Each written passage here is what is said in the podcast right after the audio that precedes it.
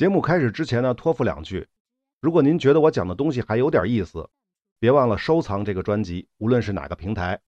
另外呢，请允许我做个广告：尬聊财经的节目可以抢先听了。如果您本期节目的内容听完了没过瘾，而下期还没有更新，就可以关注我的微信公众号“四品带刀护士”。关注之后呢，回复关键词“抢先听”就可以了。特别提醒一下，抢先听是要付费的啊。具体怎么付费呢？大家到微信公众号看就行了。好，那么接下来呢，就是正片内容。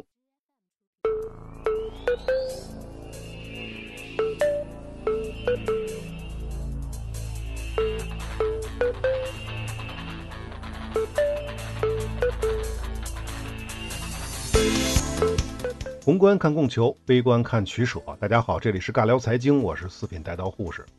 那这期呢，我们就接着说二战的最重要的那几次会议，他们都是斯大林格勒战役之后，也就是一九四三年之后二月份之后发生的这些会议。上期的结尾我们强调过，在这个时间点，盟国和苏联都非常清楚，赢得战争是板上钉钉的，只是时间早晚。所以啊，大家必须把丑话说在前头，在战争结束之前解决战后的格局问题。大概就是这么个意思。好，我们先说第一个会议，就是开罗会议。它的时间点是一九四三年年底，准确的说是一九四三年的十一月二十二日至二十六日。开罗会议主要针对的是中国战场，这是由罗斯福提议召开的，参与方包括了罗斯福、丘吉尔和蒋介石，也就是美英中。苏联是没有参加的，主要原因呢是斯大林一旦跟蒋介石会晤，就会刺激到日本的神经，这是苏联不愿意看到的。虽然这个时候的欧洲战场，苏联已经进入战略反攻，但是他们依旧不想两面受敌。开罗会议关于战争方面的内容我们就不提了，主要要说的是战后东亚殖民主义的问题。先看美国的态度，罗斯福的目标是很清晰的，要扶植蒋介石，让中国成为东亚的大国加世界大国。一方面呢是替代曾经最强的日本主导东亚事务，当然是在美国领导之下了啊，这很重要的。另一方面呢，则是希望中国能够替代英法殖民帝国在亚洲的影响，相当于是美国在背后来支持中国，把英法势力赶出东亚。当然，还有一点也很清楚，就是美国希望中国替代日本，成为在远东防御苏联的第一道屏障。开罗宣言当中，英美是明确的放弃了在中国的治外法权，废除了过去一百年与中国签订的不平等条约。再有。明确了战后日本需要归还1914年以来窃取的土地，包括中国和其他国家的。中国这边呢，就是要拿回伪满洲国，也就是中国东北，还有台湾、澎湖列岛等等。那么至于朝鲜呢，我查这个资料当中，原文是这么说的：在适当的时候让朝鲜独立。注意啊，开罗宣言当中是没有提琉球群岛的。中国当时是希望拿回琉球群岛，但是英美都不同意。这个时间点，英美都不同意。美国明面的说法说呢。如果实现琉球群岛的完全非军事化，是可以把它留给日本的。这是啥意思啊？其实就是美国自己想要琉球呗。当然不是要它的主权，而是要建立军事基地。但是很显然，如果把琉球归还给中国的话，这事儿就不好办了。但是要给日本就没这问题。那么关于开罗会议当中内容，还有一些私下的说法。比如说呢，罗斯福曾经提出法属印度支那，也就是现在的越南、老挝、柬埔寨，在战后不应该归还给法国。这个蒋介石是同意的。但是呢，当罗斯福提出说可以把法属印度支那交给中国管理的时候，蒋介石拒绝了。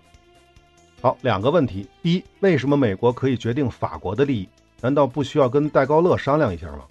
大家别忘了啊，法国在二战一开始就投降了，戴高乐在战前只是个少将，自由法国也只不过是个寄居在英国的抵抗组织，谈什么发言权？别开玩笑了，战后没把你算成战败国就不错了。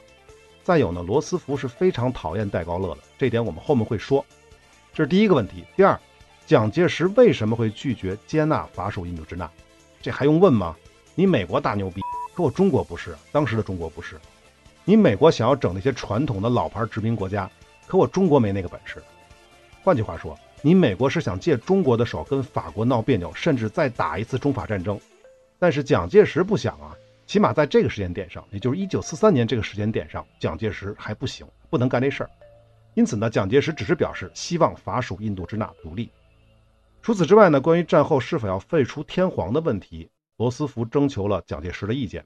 蒋的回复是应该由日本人民决定。我个人觉得啊，这是罗斯福在试探中国是否对日本有兴趣。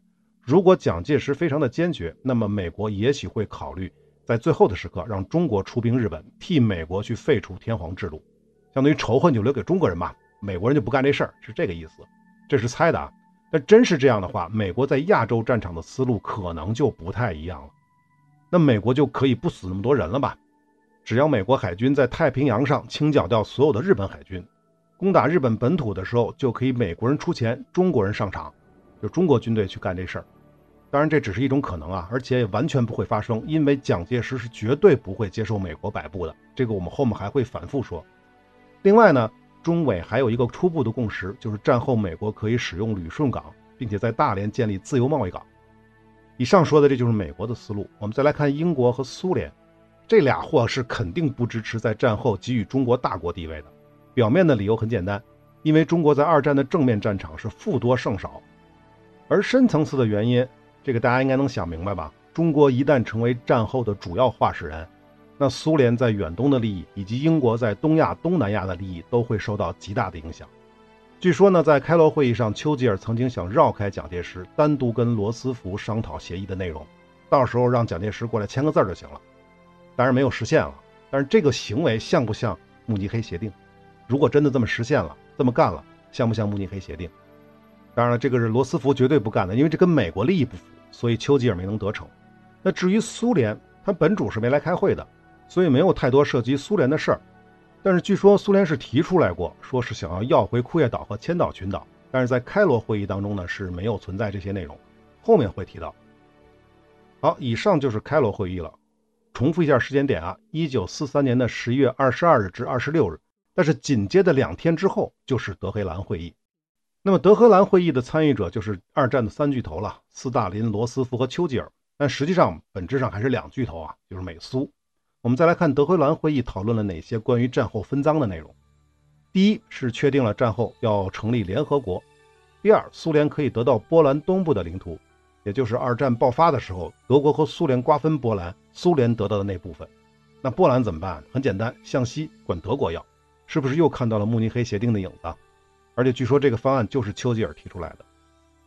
第三，我们之前说过，就是苏联承诺对德战争结束之后对日作战，但同时苏联可以得到整个的库页岛和千岛群岛。第四呢，跟分赃没关系，也就是盟军承诺在一九四四年的五月一日之前开辟第二战场。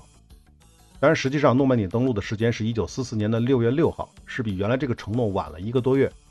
那么此外呢，还有一些其他问题的沟通，比如土耳其问题、伊朗问题、南斯拉夫问题等等。关于伊朗呢，其实就是三国正式承认伊朗政府，并给予伊朗援助，避免他们再次倒向轴心国。这部分我们在两伊的系列里说过的。英国人和苏联人是用枪口顶着伊朗人的后脑勺，从而挽救了伊朗。具体就不赘述了啊。土耳其问题其实也差不太多，我们之前的节目好像是说过，二战期间土耳其一直有加入轴心国的倾向。毕竟一战就是盟友嘛。更关键的是呢，土耳其跟苏联就是沙俄是世仇，而且还有领土纷争。因此，在战争期间，土耳其虽然没有加入轴心国，但与德国的外交和贸易都非常的密切。不过呢，这对苏联来说是件好事儿。什么好事儿？苏联可以以通敌的借口去搞土耳其啊，搞死土耳其就可以得到土耳其海峡，到时候黑海就是苏联内海了。不过呢，这显然不是英美想要看到的结果，所以呢，他们才在德灰兰会议上提出了土耳其的议题。那最后是苏联妥协了，但也有条件，就是土耳其必须向德国宣战。但即便如此，土耳其也是一直耗到一九四五年的二月二十三日才对德宣战的。这里多说一句，一九四五年的二月二十号，也就是三天之前，英国驻土耳其大使正式通知土耳其政府，盟军只承认一九四五年三月一日之前对德宣战的国家，他们的宣战是合法的，否则就是非法的。是不是挺搞笑的？换句话说。土耳其跟伊朗是一样的，是在英国和苏联的威胁之下被拯救的，否则的话，搞不好苏联就会有第十六个加盟共和国——土耳其共和国了。当然，这只是开玩笑了，实际上是不可能的，毕竟是大敌当前。那么，关于土耳其的问题呢？我们在后面的土耳其海峡危机再补充啊。那更有意思的一件事呢，是土耳其向德国宣战，而德国并没有向土耳其宣战，这其中的奥妙，是吧？简直了。那关于南斯拉夫呢，主要指的是南斯拉夫游击队的援助和支持。那问题来了，纳粹德国治下的反抗武装多了去了，为什么要专门提这南斯拉夫呢？原因有三：第一，这是南斯拉夫共产党领导的武装力量，领导人大家都很熟悉，就是铁托同志；第二，南斯拉夫游击队是整个欧洲战斗力最强的、战果最显著的反抗武装。为什么这么说啊？要知道，铁托的游击队到1944年末的时候，规模有六十多万人，这在当时整个欧洲大陆除了苏联，可能找不出第二个了。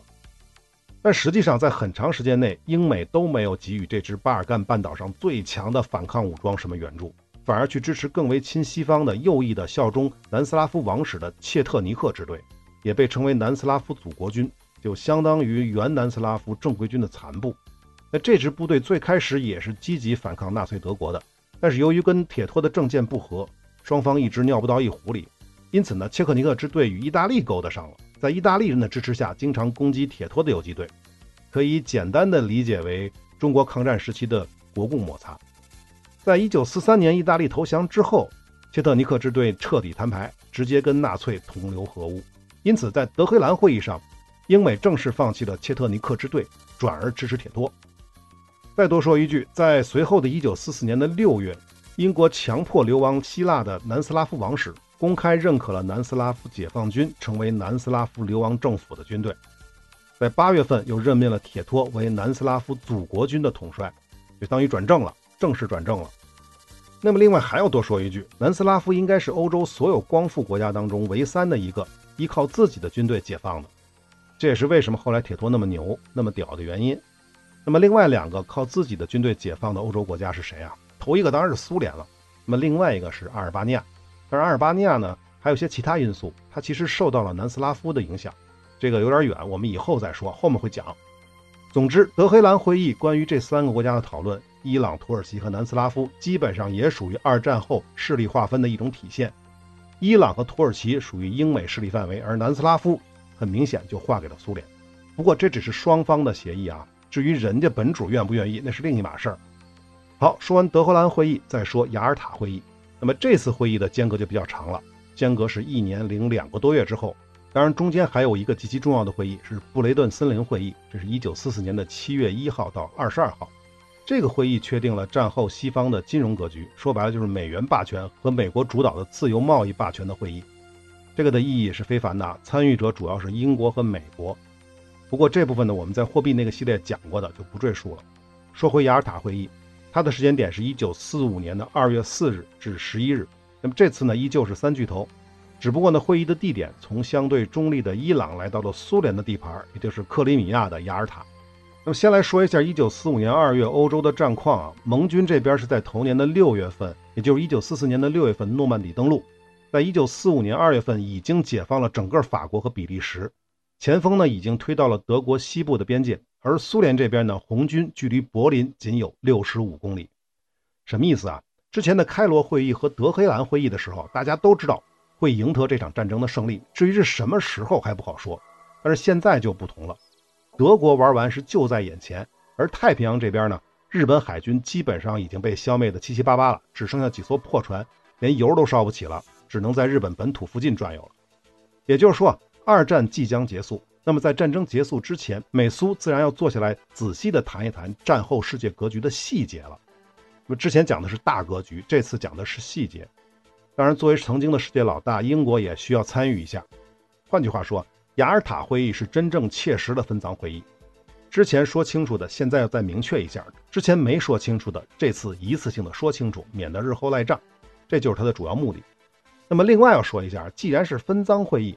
就不是一个特别光荣的事儿，所以最后签订的雅尔塔协定的内容没有被立即公布，很多被分赃的国家和地区都是不知情的，所以啊，雅尔塔协定也被称为雅尔塔密约，是不是又闻到了慕尼黑协定的味道？不过人家慕尼黑协定可是公开的啊。好，我们再来看看这三巨头美英苏各自心里怀的什么鬼胎。先说美国，首当其冲的就是希望苏联尽早的对日宣战，这样可以很大程度上减轻美国在太平洋方面的伤亡压力。其次就是要说服苏联加入联合国，这就是美国的主要的想法，在这次会议上想要达成的目的。而苏联呢，意图当然是全面合理合法的控制东欧，为自己赢得战略缓冲。至于对日作战，那得看能得到什么。再说英国，丘吉尔想的最多的还是欧洲。按理说啊，他应该希望东欧不被苏联控制，但实际上他也无能为力。这部分我后面再补充。但有一点，我猜啊，只是猜测。丘吉尔可能并不希望苏联早早的对日作战。再次强调一遍，这是我个人脑洞啊。站在丘吉尔的角度，苏联是威胁，但美国的崛起对大英帝国一样也是威胁。在这点上，也许他的想法跟斯大林有那么一点点的相似，可能也会奢望美国在对日本土作战当中呢被消耗的更多一些。保不齐，只是保不齐啊！美国有没有转回头向英国求助的可能呢？换句话说，此时的丘吉尔会不会在幻想，有没有那么一点点的可能，或者说是希望，美国和苏联都被日本的一亿玉碎计划拖入战争的泥潭？那二战之后，欧洲这边的新秩序就只能由英国主导了。你想啊。德国是战败国，法国是半个战败国，此外，其他那些什么荷兰、比利时之类的都是小鱼小虾，那我大英帝国是不是就有机会了？当然，这只是幻想啊，因为美国是不会允许英国二次复兴的，即便英国强烈要求把战败国法国也拉进五常，给传统殖民帝国充数，那美国也无所谓，反正你俩都是虚胖。我说的你俩就是英国和法国。总之啊，简单分析一下。就应该很清楚了。雅尔塔会议上更多的还是美苏之间的利益交换，英国呢主要负责做梦。所以呢，雅尔塔协定在最基本的方针上，就是苏联承诺欧战结束之后的三个月之内对日作战，作为回馈，美国承诺其在远东和欧洲的利益。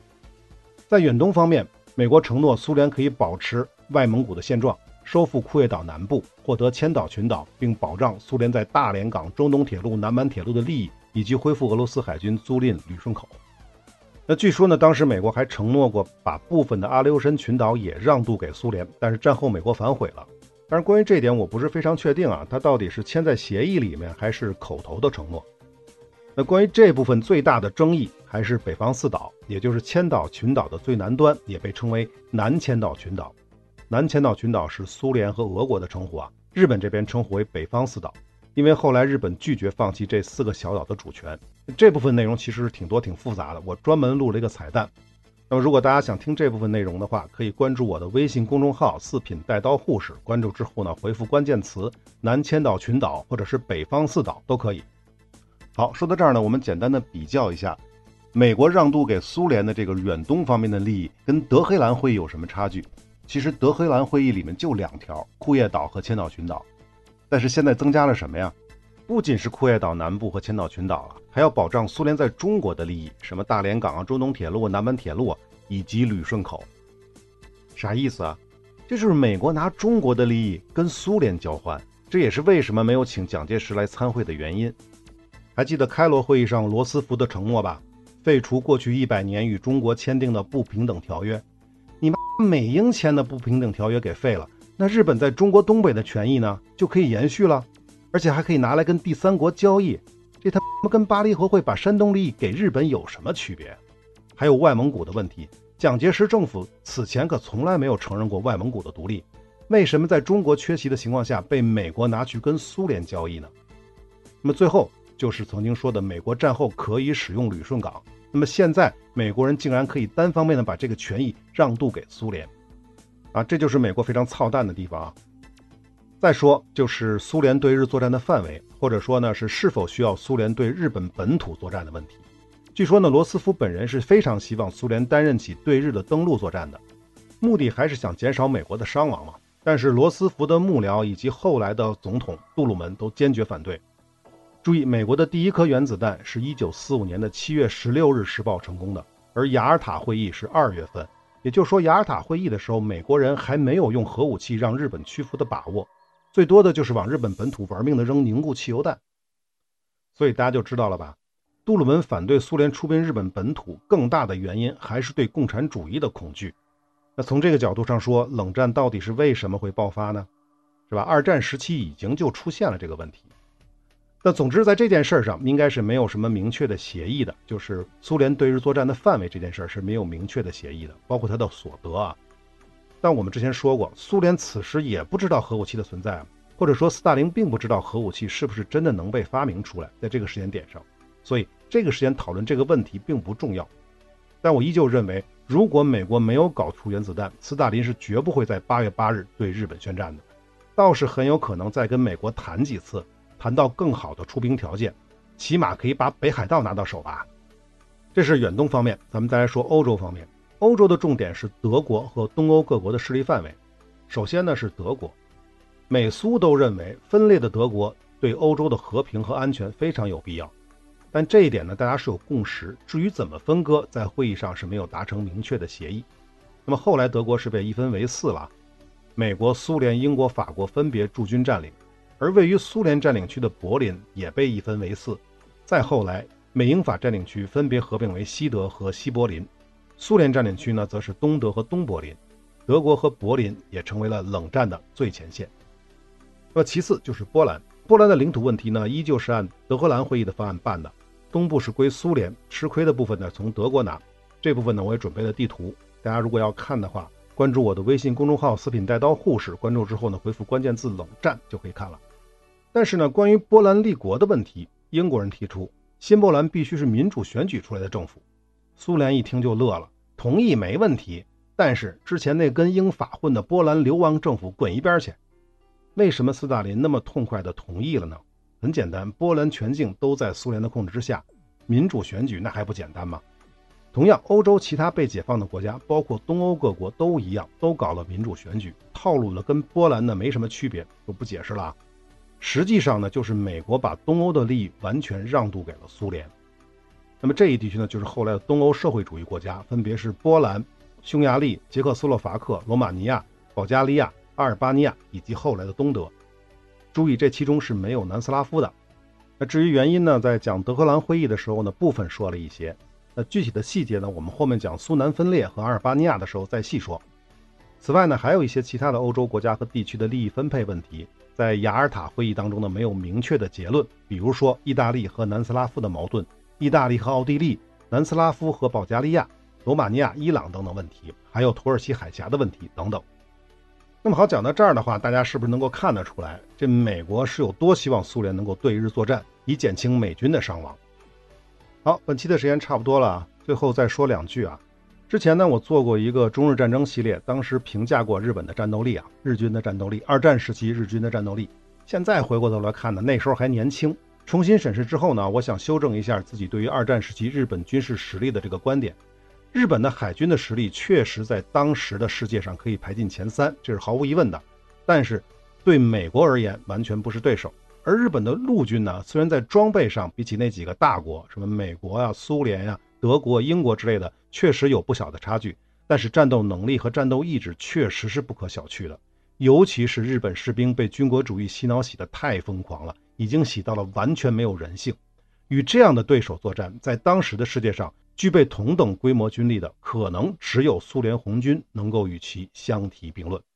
好，以上就是本期的全部内容了，我们下期再接着聊，下期再见。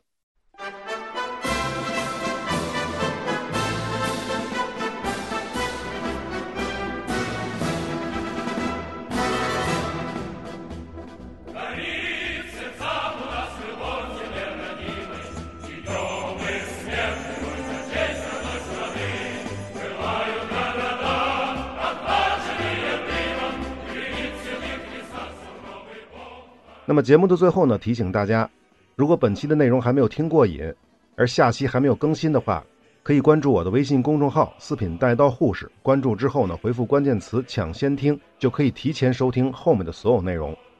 只不过呢，抢先听是要付费的，单集是一元，打包购买呢是半价。为什么要做这个抢先听呢？其实有两个原因。第一个原因呢，是我的这些内容呢是一次性录制的，一次性制作的。但是呢，我又不可能把它一次全放出来，就是在免费渠道啊一次全放出来，那那样的话，我的节目就很容易开天窗啊。可是呢，这东西做完了又不发布，我又觉得有点不甘心，所以我就想到了这个抢先听。那么第二个原因呢，就是跟打赏相关的。我想啊，与其您给我打赏，还不如购买我后面的节目，抢先听我的节目，这不是一个更好的交换吗？那么还有一点我要声明的就是，目前呢，我是不会做收费节目的。可见的未来呢，应该也不会有这个计划。我一直觉得，现在所有的知识付费，百分之九十九都是不值得的，包括百分之九十九的专家、大咖等等等等的，都是一样的，都在做饭圈文化了。所以啊，我就更不会做付费内容了。而抢先听这个东西呢，大家就可以理解为打赏的替代品。所有的内容都迟早会在免费的渠道里发布的，因此呢，没有花钱的朋友不用着急，也不用内疚。能收听我的内容，给我评论，给我点赞，给我转发，收藏我的节目，这就是对我最大的支持。好，关于抢先听，我就解释这么多，我们下期再见。